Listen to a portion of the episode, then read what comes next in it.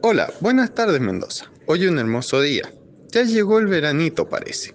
Tenemos 34 grados de temperatura. Está genial para hacer actividad. En el día de hoy tenemos tres invitados de la Escuela Humberto de Paolis y con ellos hablaremos un tema que es muy importante que nos preocupa todos los días a los mendocinos. Nada más y nada menos que micro y macroeconomía. Un tema bastante candente.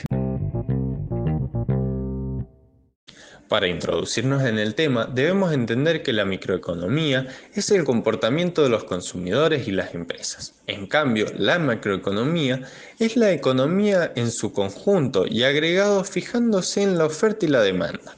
Si traducimos lo que acabamos de hablar, sería más o menos así. La microeconomía es lo que tú haces a diario para llegar al fin de mes la macroeconomía es lo que hacen otros para que no llegues. Esta fue una frase citada de Twitter que te dejan pensando en lo que pasa dentro de tu billetera y fuera. Pero necesitas una vista económica para charlar de eso. Por eso es que tenemos estos hermosos invitados que son Isoler Luca, Chacón Nahuel y Herrera Cristian. ¿Qué opinan de esta polémica frase? Para mí, o vivís en Estados Unidos y su macroeconomía te ayuda o te hundís en Venezuela con la de ellos y aplicás esa frase. Lo digo con todo respeto y sin entrar en polémicas. Tampoco pongamos a Estados Unidos como un modelo de país hermoso, que bastante turbio de ser que aparezca el más callado del salón con una escopeta en la mochila. Pero hablando de educación es un privilegio el saber allá. Si no te cuidas vos de salud, dudo que un hospital lo haga y no te quiera pasar factura. Eso también es macroeconómico. Vos vas con los Yankees, conseguiste un laburo, todo buenísimo.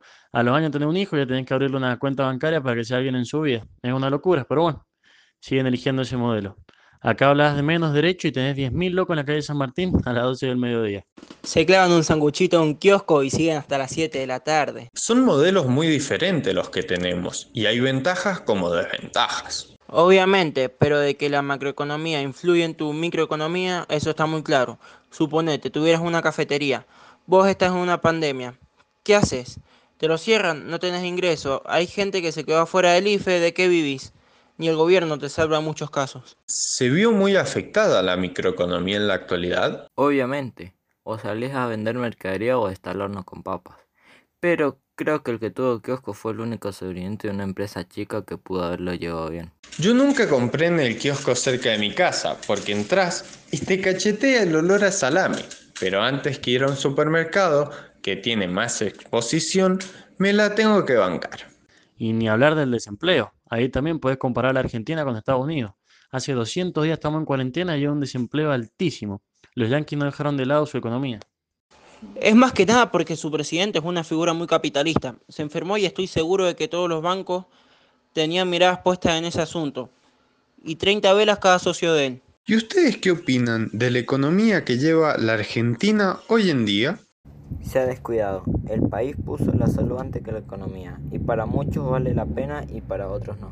La pobreza urbana en Argentina sigue siendo elevada y en el primer semestre de 2020 alcanzó el 40,9% de la población con un índice del 10,5% de indigencia y una pobreza infantil del 56,3%. Durante el segundo semestre del 2020 el país sufrió una caída trimestral del PBI del 16,2%, lo que es la mayor retracción de la historia del país. Si bien más de 25 mil millones de pesos están previstos que se van a destinar a la salud en 2021 en la provincia, es un gran paso para ir cerrando un poco la salud y ver la economía antes de que sea muy tarde. Todos comprendemos que va a ser muy difícil superar esta situación en Argentina, macro y microeconómicamente. Será resistir. Como todos los años en este país, no cambia mucho. Podríamos cerrar la charla con este chistecito.